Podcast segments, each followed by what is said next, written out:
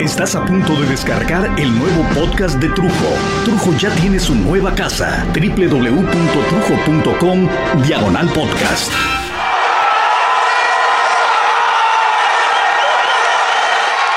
En esta ocasión les quiero contar algo. Hay, hay una cosa que mi hijo y yo compartimos de una forma u otra, que es la pasión por el fútbol. Es una pasión por la que yo debo confesar que hay momentos en que, después de tantos años, ya olvidé por completo que soy un fan. Eh, sí, fui fan, lo sé, pero me explico mejor. Hoy, mi hijo es de los que de los que se levanta gritando del sillón cuando un jugador falla un gol o algo así y mienta madres. Y, ¡Ah, todo ese tipo de cosas, ¿no? Yo solía emocionarme mucho, pero la verdad no recuerdo haber gritado de esa forma. Eh, sí, sí, claro, coincido, por ejemplo, con él, aún de la diferencia de tiempos. Él ahora lo hace, yo lo hacía hace 30 años, pero cuando se llega hasta las lágrimas, por ejemplo, porque, no sé, porque tu equipo perdió, el América en nuestro caso, no pasa a las finales o no gana el partido y no se va a la copa importante representando al fútbol mexicano y, bueno, esas cosas, ¿no? Pero eh, también debo admitir que yo viví algo que él no nunca ha conocido, algo que su generación entera mantiene más como, como, como un dato histórico, la época gloriosa del América. Los años de campeonatos ganados a grandes rivales. Y todo listo para esta gran finalísima del fútbol mexicano entre América y Cruz eh, cuando se gozaba, no sé, se gozaba a rabiar el clásico América Chivas, y, nacía el clásico capitalino el América Cruz Azul, es el clásico joven. Eh, les digo de una vez que no es de fútbol en realidad de lo que quiero hablar, pero tengo que contarles un poco de esto. Tengo que hablarles un poco sobre mi experiencia futbolera, que viene desde los días del Pata Bendita, de Enrique Borja, el gran Carlos Reynoso, de Borbolla desde los 70 cuando los dirigió José Antonio Roca, por ejemplo. En el 74 se incorporaron a la América dos símbolos americanistas enormes, que son Alfredo Tena y Cristóbal Ortega. ¡Wow! Que iban a permanecer en las filas del América por muchos años. Se volvieron indispensables en nuestra memoria como americanistas, como americanistas ganadores, de una América inderrotable. Después, para la temporada 75-76, entró a la dirección técnica del América el güero Cárdenas, Raúl Cárdenas, y creó un equipo que verdaderamente era impresionante. Eh, Reynoso, Cornero, Alcindo, Hugo Enrique Quise, el Pichojos Pérez, Toño de la Torre, Javier García y en la portería, claro, estaban Paco Castrejón, Rafael Guaman Puente, que volaba como pájaro, eh, estaban Cesario Victorino, Sánchez Galindo, y también recuerdo cuando yo era muy chavito haber ido a presenciar, uff, qué memorias, cómo le ganábamos al Boca Juniors. Una hazaña sin paralelo en esos días. Yo diría en esos días y en estos días. Con un gol de Carlos Reynoso a pelota parada. Y casualmente, en ese partido, los que estaban abajo de mí, porque yo compré boletos hasta arriba, digo, no tenía dinero para más. bueno, los de abajo estaban fumando marihuana y a mí me llegaba todo el humo, así que salí del estadio a tal grado que me regresé caminando desde el Estadio Azteca por toda la calzada de Tlalpan hasta el río Churubusco. Y casi ni me di cuenta, ¿no? Imborrable en mi cabeza. Yo creo que además porque salí pachequísimo del estadio. Luego, en los ochentas, es cuando el América, que era para entonces, bueno, entonces eran los canarios del América, ¿no? Se transformó poco a poco a Águilas, pero para, para esa transformación ayudó eh, en ese proceso la figura de Enrique Borja, que sacó junto con Televisa, el América, una serie de historietas llamadas Borjita donde introdujeron el concepto de un equipo imaginario que era liderado por Borja, mejor apodado en la historieta como Borjita, y su equipo Los Aguiluchos del América. Creo que fue un truco publicitario muy inteligente. Y es en la campaña 83-84 que ya con el apodo de Las Águilas juega por vez primera el clásico, pero en la final de la liguilla. Es ahí cuando obtiene el primero de los cinco títulos de la década al año siguiente derrotamos a Pumas e inmediatamente después al Tampico Madero, logrando el tricampeonato consecutivo. Eso es una hazaña que ningún otro equipo ha podido lograr hasta el día de hoy. ¿eh? Después de muchos años nadie ha podido. Luego, en la temporada 87-88, llegó a la dirección técnica Jorge Vieira, era un técnico brasileño bastante experimentado, renombrado, que iba a llevar nuevamente y de forma apabullante al América de nuevo a la final, atropellando a los Pumas, pero atropellándolos por completo por 4 a 2. Inmediatamente después de eso, en, la campaña 88-89, con Vieira eh, logramos el bicampeonato contra el Cruz Azul, que en ese entonces era un gran equipo, era maravilloso. Y lo derrotamos por 5 goles a 4. Esos mismos dos años conseguimos no solamente eh, la liguilla, sino que además en ese entonces conquistamos el campeón de campeones que se jugaba. Ahora ya no se juega así, ah, pero, pero en el 87 le ganamos a Puebla y en el 88 el campeón de campeones se lo ganamos al Toluca. Pero los tiempos fueron cambiando. Los tiempos se presentaron más difíciles para el América en los 90. Mi hijo Alberto nació el 22 de junio de 1991, días antes de lo previsto, porque, em, miren, mi cumpleaños es el 21 de junio, así que después de que eh, visitamos al ginecólogo de la familia, el adorado Marcos Armela, nos aseguró que mi enano iba a venir al mundo aproximadamente en los primeros días de julio, ¿no? Unas dos, dos semanas y media después de mi cumpleaños. Todo pintaba para eso. Entonces nosotros nos confiamos y convocamos a la familia, a los amigos muy cercanos, a ver la final de, la liguilla en casa, ¿no? Que era el juego de Pumas contra América.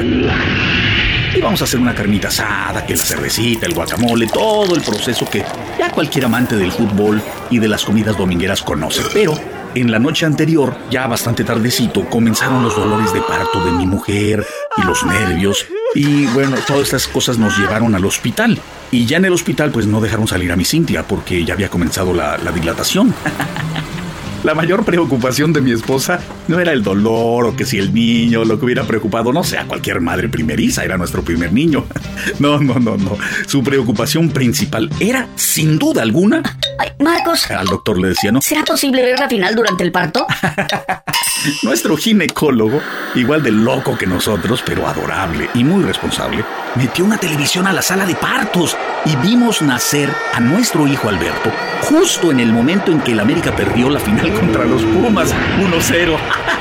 Con ello, bueno, iba a coincidir una época negra en la vida de las águilas. Ya sería una verdadera desgracia si se viese algo que nos volteara el partido, ¿verdad? Yo no lo espero así, ¿verdad? Han pasado prácticamente dos décadas. Dos décadas de exploración de un club muy importante que vive error tras error decisiones equivocadas, contrastando con dos décadas que fueron las anteriores, las que yo viviera como espectador, incluso como jugador del club, de grandeza futbolística innegable. Al que le guste o no le guste el América, no puede negar, contra pruebas irrefutables, que el América de los 70s, el América de los 80s fue maravilloso, como también lo fueron el Guadalajara, el Cruz Azul y un poco después, pero de forma impecable, los Pumas de la UNAM. El único fruto de los noventas, un fruto como ninguno para el América, fue la llegada de Cuauhtémoc Blanco, un Cuauhtémoc Blanco que debutara un diciembre del 92 en el No Camp contra los Panzas Verdes de León. Él salió de las fuerzas básicas del América en esos años donde estuviera el zurdo López como entrenador técnico del América, un entrenador que tuviera en esos días pues mucho nombre en Argentina, aunque el primer gol de Cuauhtémoc no fuera inmediato. No, no, no, el primer gol de Cuauhtémoc llegó hasta la campaña 94-95 en el estadio 3 de marzo en Zapopan, Jalisco. Y después de eso, bueno, le seguirían una serie de eventos y de triunfos que, pues, por supuesto, todos nosotros sabemos y conocemos. Cuauhtémoc la tiene, Cuauhtémoc.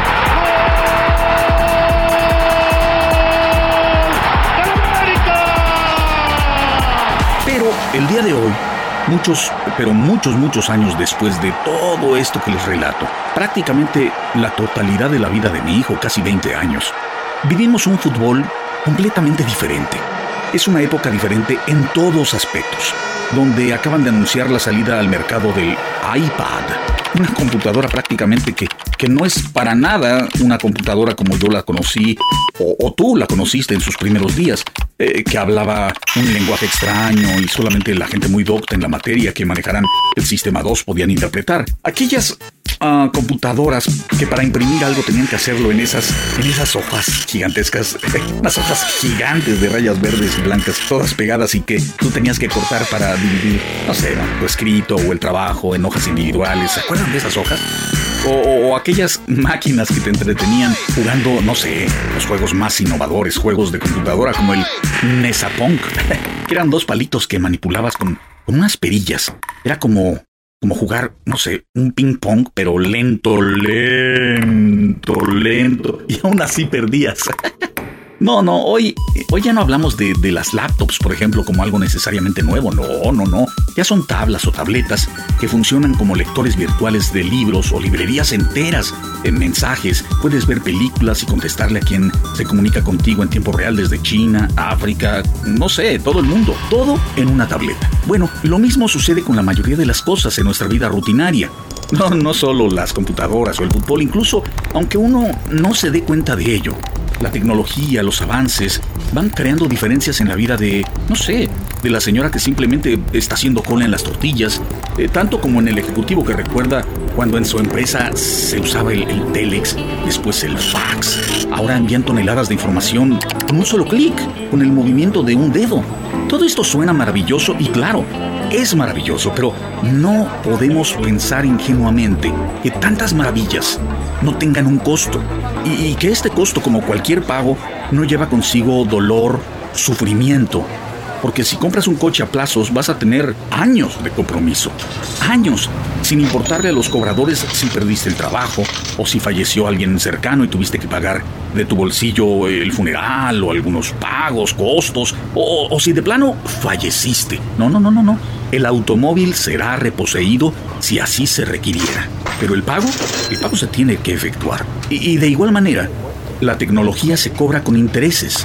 Y lo va a hacer siempre con la ayuda de los vendedores de traje y corbatas caras, con los ejecutivos de altas esferas que con ejércitos de tecnosoldados nos cobran a la masa, a nosotros, cambiando las atmósferas sociales, las atmósferas económicas, para que el solo movimiento de la masa que canta y corea en ritos que nunca antes eh, se conocieron, generen dinero y más dinero para estos monstruos devoracerebros.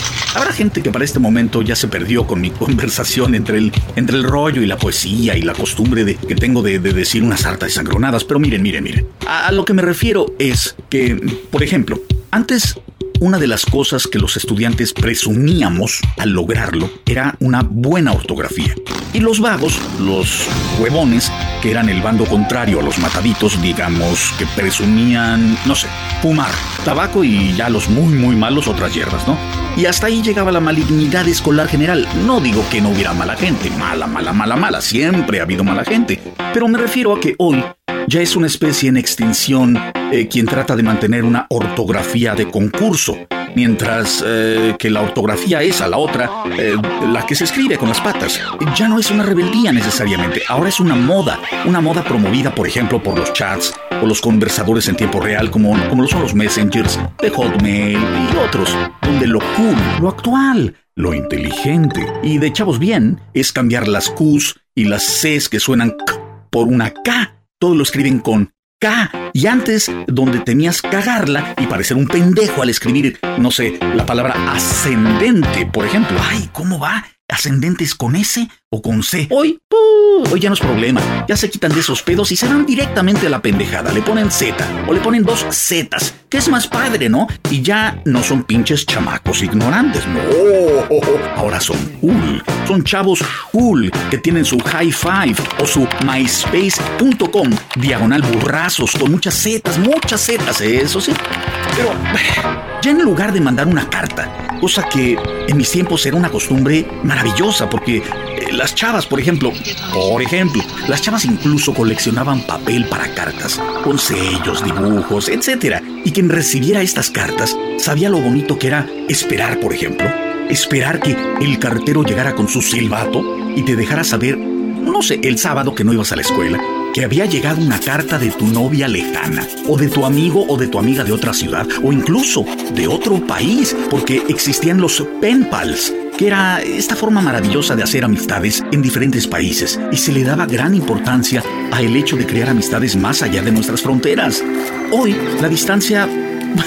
la distancia no es un problema, eh, pero el conflicto para mí es que los chavos mandando mensajes electrónicos o teniendo conversaciones electrónicas, lo cual a nivel tecnología es extraordinario, es maravilloso, sí, sí, pero hoy los chavos que mantienen toda esta comunicación no tienen el concepto de la distancia, no valoran que existe una infraestructura que los interconecta con el mundo exterior. Claro, va a haber gente que me pregunte, ¿y? ¿Qué chingados tiene eso de malo? bueno, bueno, no es que tenga algo de malo, pero desde mi muy personal punto de vista es como si... Es como si a mí o a ti, que eres mayor ya de 35 años, que viviste en tu infancia y adolescencia algo diferente a lo que se vive hoy, es como... Es como cuando decimos, mira, lo que yo tengo, me lo he ganado, centavo a centavo. Yo construí mi casa piedra a piedra, me costó sudor, me costó sangre. Y por medio de estas reflexiones, le damos un valor muy especial a lo que somos, a lo que tenemos. Bueno, los chavos, ellos al no comprender todo lo que, lo que utilizan, al no comprender la propia tecnología de la que dependen, son como los hijos de estas primeras personas del ejemplo que somos tú, yo, que les dimos todo lo que tienen y que posiblemente nuestros padres no nos dieron porque, no sé, porque no pudieron, porque las circunstancias fueron diferentes, eh, por lo que sea, porque sí. Y nosotros no deseamos que los chavos sufran lo que nosotros sufrimos. Eh, no queremos que carezcan de lo que nosotros carecimos, pero los chavos, al no vivir lo que vivimos, al no sudar, al no experimentar todo este sufrimiento, estas dificultades, no comprenden y, y menos valoran lo que tienen. Que, que es la queja, a fin de cuentas, lo acepten o no, de la mayoría de los padres de estas generaciones. Los padres modernos. Los hijos viven con un tabulador emocional, socioeconómico completamente diferente. Todos, todos, desde el hijo del empresario hasta el hijo del mercader. ¿Quién no recuerda en nuestros días de infancia que los niños que tenían juegos de video necesariamente eran hijos de gente con dinero, gente con poder, porque los que no teníamos esa cantidad de dinero, pues no podíamos tener la televisión a colores en un tiempo, o los juegos de video, la computadora, eh, hasta cablevisión, el DVD, el proyector de pantalla. ¡Uh! No, no, no, no, no, no, no. Pero ya pasado el tiempo y con la evolución y la distribución de la tecnología por el mundo, se ha hecho que, un DVD o un microondas, que fueran artículos de lujo, carísimos, se convirtieran en artículos prácticamente de primera necesidad en ciertos hogares, millones de hogares. Y el día en que en estos hogares, en estas empresas, se caiga el sistema, no hay electricidad, las nuevas generaciones no van a saber cómo sobrevivir esta rutina, no van a saber cómo sobrevivir su diario acontecer. Habrá quien diga que exagero, y sí, claro, por supuesto, estoy exagerando porque esto no ha pasado ahorita en este momento, pero intenten mantenerse unos días, solo unos días, sin su teléfono celular. Van a notar lo arraigado que está en ustedes el uso de este mundo tecnológico, y van a ver que mi exageración no es tan exagerada. En fin, mi hijo y yo compartimos, por ejemplo, la pasión por el fútbol. Nos une, nos une, pero no puedo dejar de pensar en lo radicalmente diferente que es su mundo del fútbol al que fuera mi mundo del fútbol, al que ya les narré. En mis tiempos hubo gritos, sí, claro, hubo pleitos, hubieron broncas, tuvimos ídolos blancos, ídolos negros, pero en mis tiempos no salían noticias tristes, trágicas, que nos contaran Andrés Escobar, jugador de la selección Colombia, fue cobardemente asesinado en Medellín.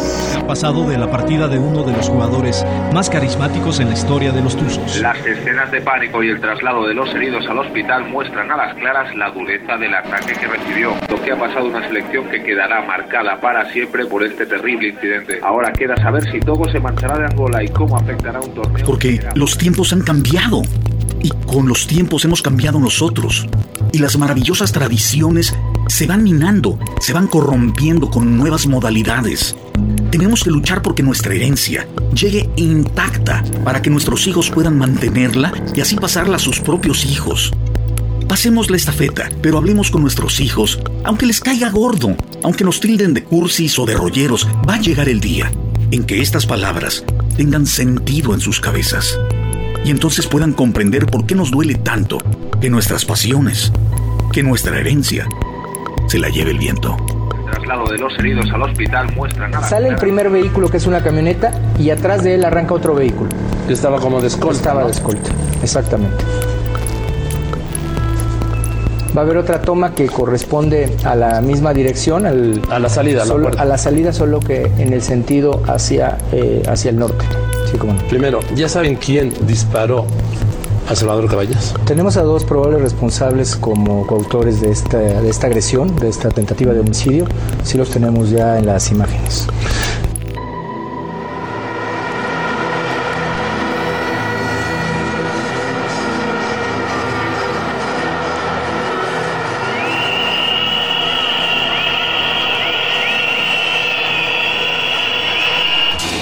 Esta es una producción de Trujo, Los Impostores y No Más por Chingar Producciones. 607studios.com Postproducción en audio, jingles, spots, comerciales, producciones para radio tradicional y online. 607 Studios es arquitectura en audio.